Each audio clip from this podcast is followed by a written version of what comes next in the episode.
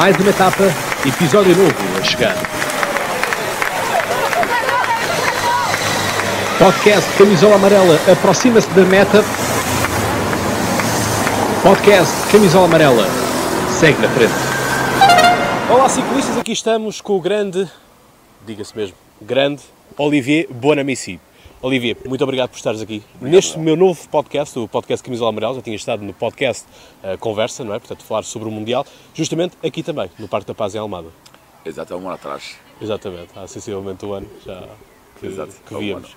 É que vimos a França ser campeã do mundo, não é? Exato, já, já faz um ano. Exatamente.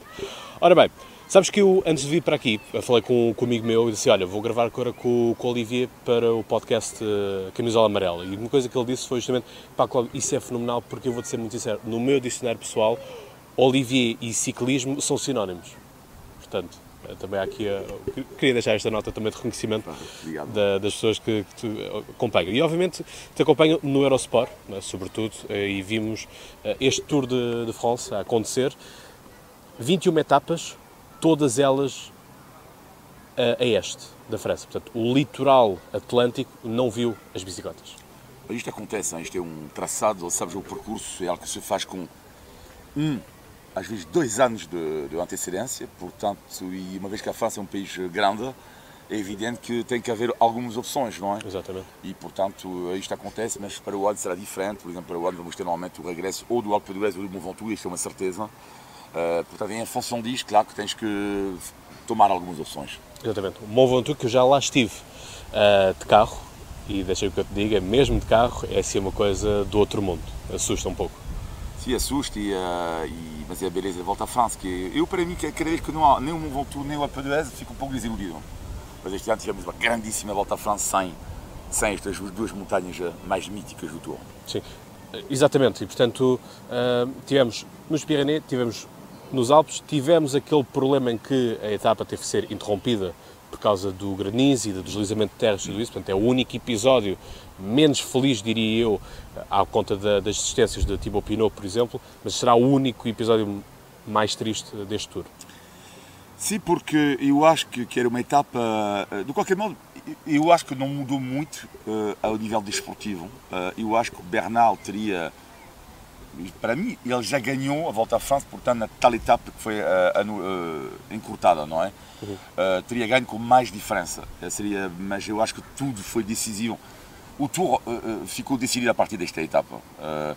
E, e, de facto, quando eu vi o, o- o traçado inicial, eu percebi logo que era esta etapa que ia fazer mais diferenças, porque quando tens uma, uma montanha como o, o Iseron, eh, sobretudo nesta fase do, da- do, do Tour, ou seja, no fim, há muito cansaço e há muitos estragos e, e há muito tempo, não me recordo haver diferença de um minuto, um minuto e meio. Hoje em dia, numa volta à França, uma diferença de um minuto, um minuto e meio numa etapa só é, é, da montanha é algo de, de- de- raríssimo. Exatamente. A questão é mesmo essa, não é? Ali foi onde se esfumaram as hipóteses, as probabilidades ah, do, do Julien Alaphilippe ganhar. E, portanto, era, seria o delírio dos franceses, não é? Ah, Aliás, foi uma, eu acho que foi o Tour, se- talvez, não sei, corrijo-me, que se calhar houve mais expectativas, mais esperanças que os franceses tive- ah, pudessem ganhar. Com Alain Philippe e com, e com Thibaut Pinot. Sim, Pinot eu acho que era visto, sobretudo para um candidato ao pódio, não é?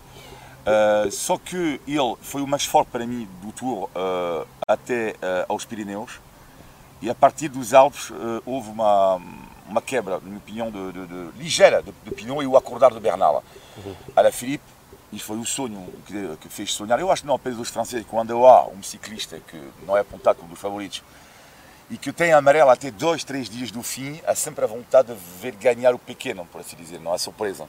Isto acontece também no futebol, quando é uma equipa chamada pequena, que vai longe, ganha cada vez mais apoiantes. Isto aconteceu com a Filipa, eu acho que foi uma aventura, uma das histórias mais bonitas dos últimos anos da Volta à França, sem dúvida. Sim, claramente, claramente isso. Ora bem, tivemos a Movistar que ganhou ah, nas equipas. Isto tivemos uma renovada Sky, portanto agora é a Ineos. O que é que muda, o que é que deixa de mudar?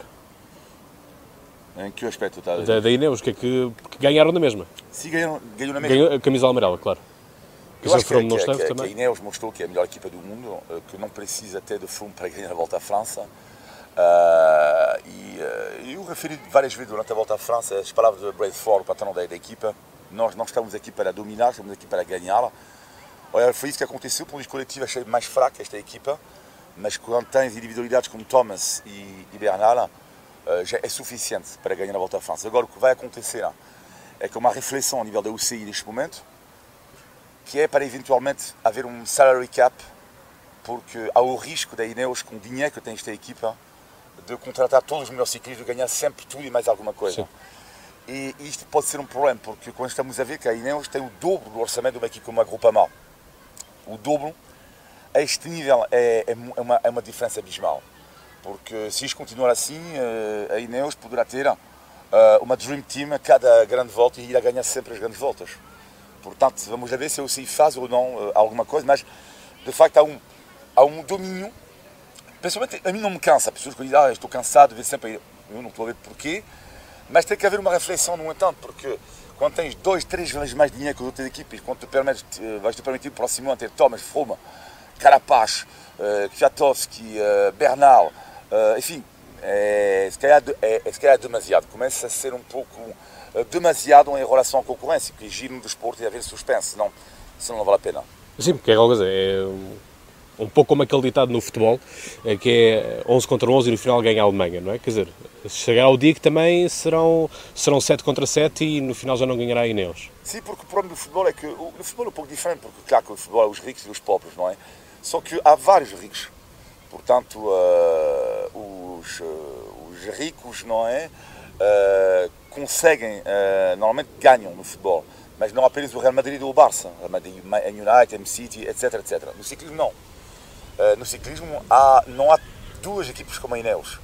Isto é que é o problema. Portanto, a concorrência daí tem imensas dificuldades em existir. Uh, e com 20 milhões de euros de orçamento tu não consegues contratar uh, Bernal, mais Thomas, mais Fogo. Isto é impossível. Exato. Para ti quem é que faz melhor concorrência?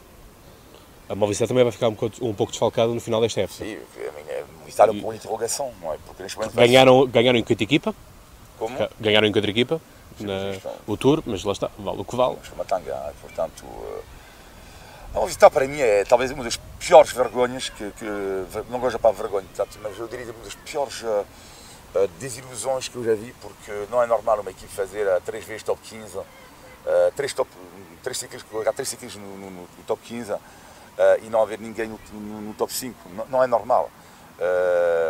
eu pensava, pronto, esta dominou, esta equipe fez uma grande volta à Itália, mas é uma equipe que não sabe jogar taticamente, não sabe sacrificar uh, um ciclista, é muito complicado por, por causa dos egos.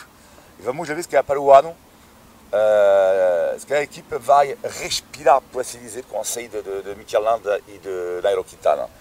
Uh, porque são dois ciclistas que precisam mesmo ter uma liderança clara, clara. inequívoca. Cada um, cada um, cada um no seu, na sua equipa, não é? Quintana vai, vai tê-lo na equipa francesa da Arkea.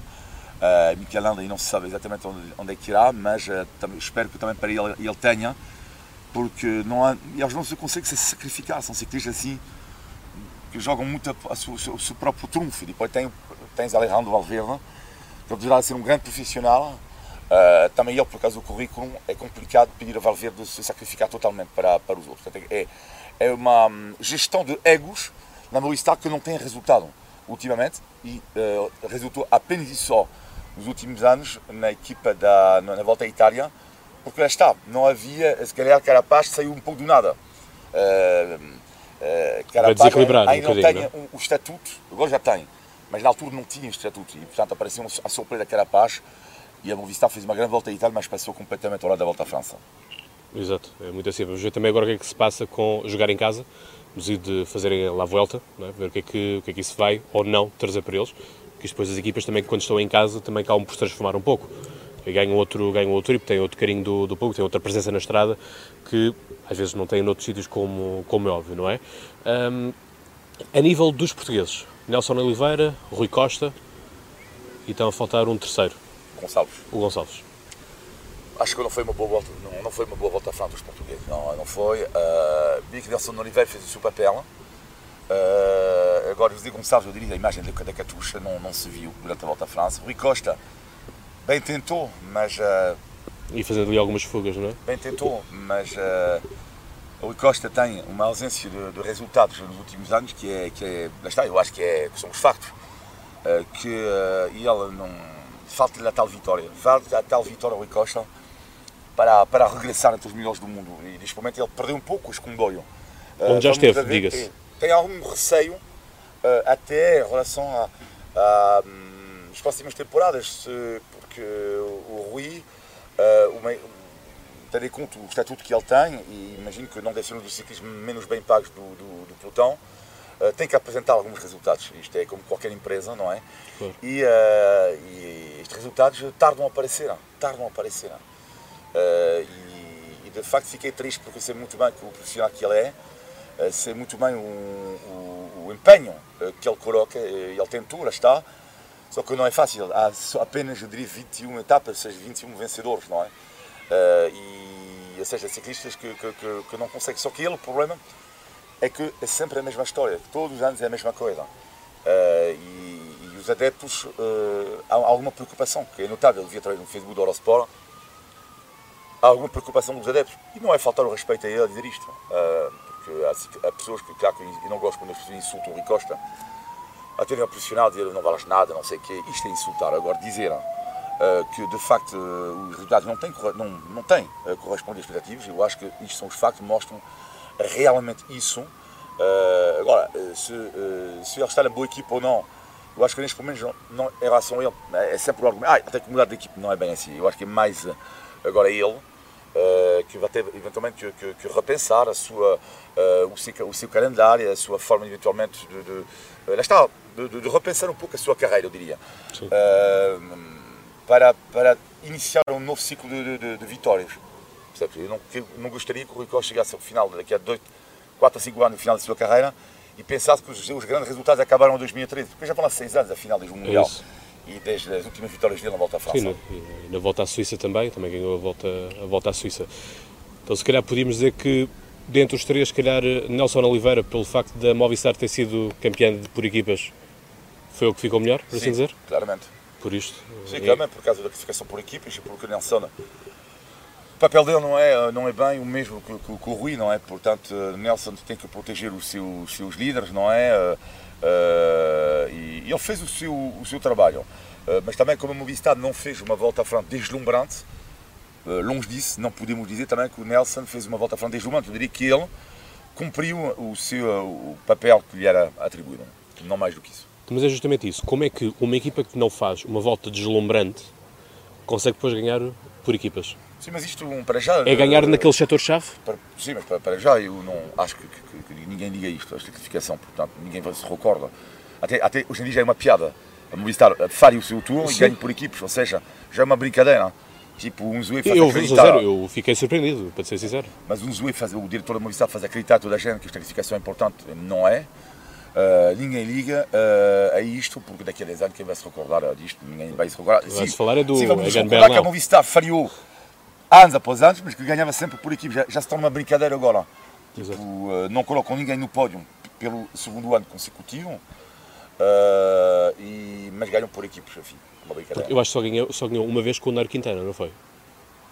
A volta à França? Uh, não, não. Uh, esta eta uh, ah, sim, etapas. Sim. Só ah, ganhou uma, não foi?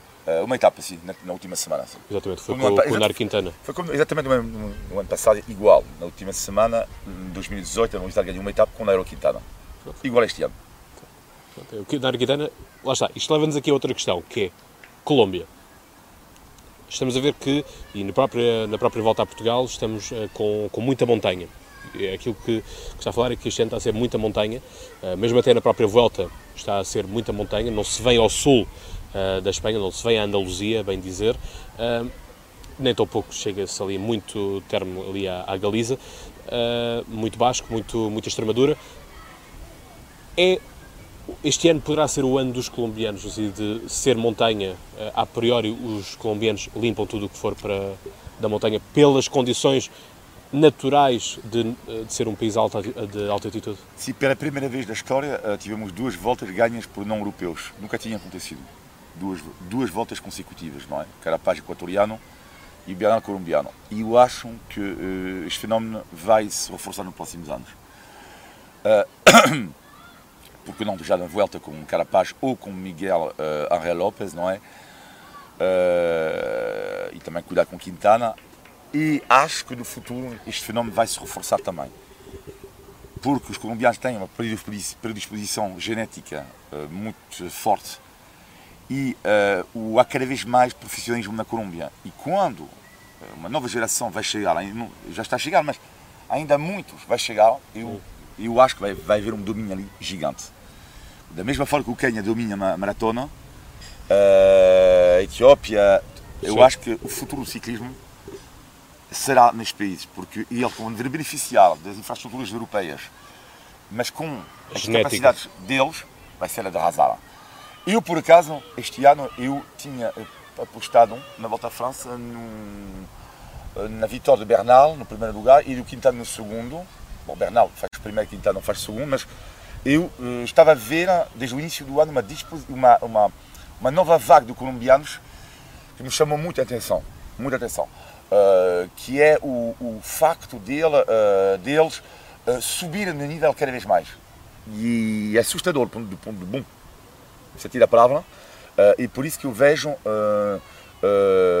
e vamos ver na Vuelta se confirma ou não, mas vejo um domínio sul-americano muito grande no ciclismo. Eu acho que será a próxima vaga.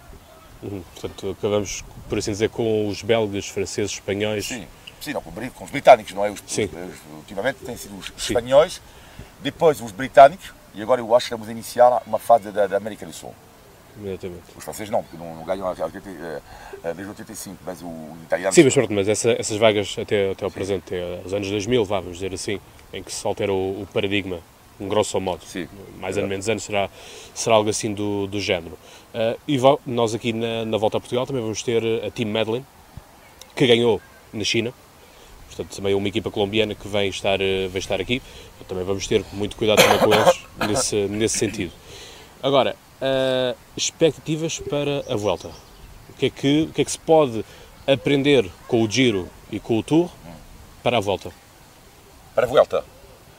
Uh, para a volta, uh, eu acho que vai ser uh, uma, uma, é uma das três grandes voltas, normalmente a mais montanhosa. E confirme-se este ano com oito chegados em alto.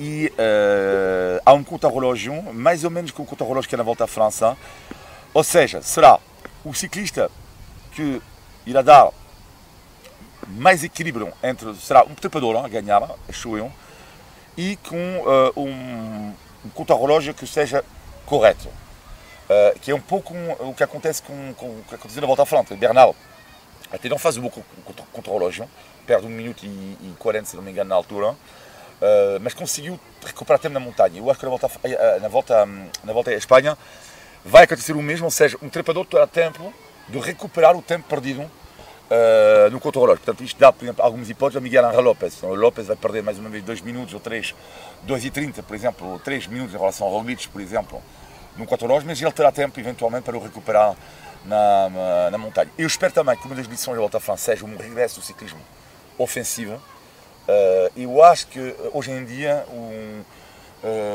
de todas as clássicas que eu vi, que comentei este ano, mais a volta à Itália, a volta à França, neste momento, uh, há nova tendência também para o ciclismo, um ciclismo mais ofensivo, com mais audácia. É... Traduz isso por miúdos do que é, que é o ciclismo ofensivo para o defensivo? Ah, mais fugas? Sim, não, mais, uh, mais, mais arriscado, por assim dizer. Antigamente havia ataques, até na alta montanha, uh, a um quilómetro da meta. Ultimamente, ultimamente a Volta França tem sido assim, tipo os 5, 6 primeiros chegavam na classificação geral, sempre juntos, não, nas etapas de alta Mas era aquele sprint final e tinhas que ir ao fotofinish a ver quem é que... Não, não era fotofinish, eles, eles eram, era para apanhar a bonificação, mas não havia entre eles uma diferença. Ah, okay. Pensei que estavas a falar na, na, chegada mesmo, no final da meta. Uh, Sim, mas para apanhar a bonificação, ou seja, eles chegavam, o nível dele era, era mais ou menos igual, e era aborrecido, era sempre a mesma coisa. Portanto, havia uma primeira categoria, depois eh, outra primeira categoria, e chegavam os seis juntos. Os seis primeiros da geral, como via, aliás, na última etapa da Volta à França este ano, a penúltima é tipo de etapa que, que é super aborrecida. A última etapa chegaram todos os melhores juntos. Há aqui um nome que nós não podemos deixar de passar uh, ao lado, que é o grande Peter Sagan. O que dizer desta máquina que apenas joga quase para a camisola para pontos. É, a tarefa dele é limpar a camisola verde. Ganhou uma etapa ganha a camisola da V pela sétima vez. Uh, eu acho, no entanto, que é o paradoxo que não fez uma grande volta à França. E eu acho que o Peter Sagan não fez uma boa temporada. Agora, é evidente que, do ponto de vista dos resultados, matematicamente falando, quem ganha verde mais ganha uma etapa, normalmente pode dizer ótimo, mas não. Não porque Peter Sagan, e, e aliás tem a convicção que ele próprio não está, satisfeito da sua, da sua volta à França, porque é um ciclista que tem uma exigência tão grande com ele próprio em relação ao talento que ele tem, que não pode estar satisfeito. Ele normalmente é, deixa a sua marca de forma brilhante, que ele é o ciclista brilhante. Quando não é brilhante, como foi o caso em Volta à França, há sempre um ligeiro sabor amargo, que é incrível, porque ele, mais uma vez, ganha a etapa. Mas o Peter Sagan já marcou muito mais a volta à França do que este ano. Portanto, eu acho que ele, não, ele próprio não terá ficado ultra, ultra satisfeito, já ganha vê-la. Mas, uh, uh, do ponto de vista do brilho, já vimos Peter Sagan muito melhor do que este ano. Achas que é por ele estar um pouco mais solto? Será isso? Não, eu acho que é porque há cada vez mais concorrência e manter um nível de topo assim todos os anos é complicado. Se não esquecer isso que é no Paris-Roubaix e no, de volta à França, ele desiludiu imenso, Peter Sagan, mas é preciso ver a concorrência, que não é fácil ganhar todos os anos e tudo isso, não é fácil. Gagan Van por exemplo, fez uma temporada, ele ainda pior do que Peter Sagan, porque são ciclistas tão, tão bons, tão bons, que quando não alcançam uma, uma, vitória de peso durante o ano, não se pode dizer que fizeram uma boa temporada. E o que, que eu digo em relação ao Peter Sagan, aplica-se ainda mais a Greg Van Avermaet. Uhum. É preciso ganhar lá. Exatamente, porque é só isso é que justifica Sim. os resultados ou não, não é? Sim, exato. Vai para lá outro andar de Não. triciclo, não é? Exato. Algo assim de género. Olha, para terminar o mesmo aqui o nosso episódio, esta volta foi especial porque foram os 100 anos da camisola amarela. Eu sei a história, mas quero, eh, gostava que fizesse tuas honras eh, de contar aos nossos ouvintes eh, a história da, da camisola amarela. Como é que surgiu a camisola amarela? Sim, bem, a, camisola amarela surge, estamos em 1919, não é? E surge porque não havia uma camisola, uh, não havia uma forma de identificar o, o, líder da Volta à França. E então acontece que, uh, uh, o, na, na, altura, o jornal L'Equipe, não tinha estudo, mas pouco importa, era, portanto, de cor amarela, como a Gazette dello Sport hoje é de cor, cor de rosa, e, portanto, o a organização da Volta à França pensou que era uh, seria agir para identificar é, o líder da, da, da classificação, uh, ter ele uma camisola amarela. E amarelo também, outra razão, que amarelo era uma cor uh, que era mais barata, porque que, o amarelo não é uma cor que uma pessoa usa, uh, apesar de gostar de amarelo, mas não é uma, uma, uma, cor que se usa tanto como as outras cores, não é? Exato. E portanto era devido à fabricação e tudo isso, era muito mais barato também. Uh, e, e, nasce então em 1919 esta ideia uh, de identificar uh, com o líder da geral com, com, com, esta, com esta camisola. Exatamente. Depois temos, para mim, aquela que é, não sei qual é, é a tua opinião, agora vamos discutir aqui um bocadinho também as cores da, das camisolas, camisola de montanha. Mudou também o patrocinador, deixou de ser o Carrefour, passou a ser o Leclerc. branca com bolas vermelhas. Sim, eu diria que é talvez após a volta, após a amarela, uma das mais míticas porque é feia, de uma certa forma. E ao ser feia, torna a um lado kitsch nesta camisola. Porque eu não me lembro, não me lembro de, outra, de outras que tenham assim similar. Não. Porque é normal ver uh, verde, o azul, o branco para a juventude, o azul para a montanha e o, o verde para, para os pontos. Mas branca com bolas vermelhas. E era uma camisola que foi inspirada, aliás, do, do jockey porque era, foi uh, a Volta à França, decidi homenagear um ciclista que fazia pista na altura e que andava sempre com uma camisola inspirada num dos cavalos, portanto, dos do jockeys, não é? Sim, sim, e, então, e por isso, quando vemos as bolas vermelhas, tem a ver, são camisola que vimos muitas vezes nas corridas de cavalos. Sim, sim, sim. Quando reparar isso. E, portanto, foi inspirada nisso e nasce então esta camisola uh, mítica, não é?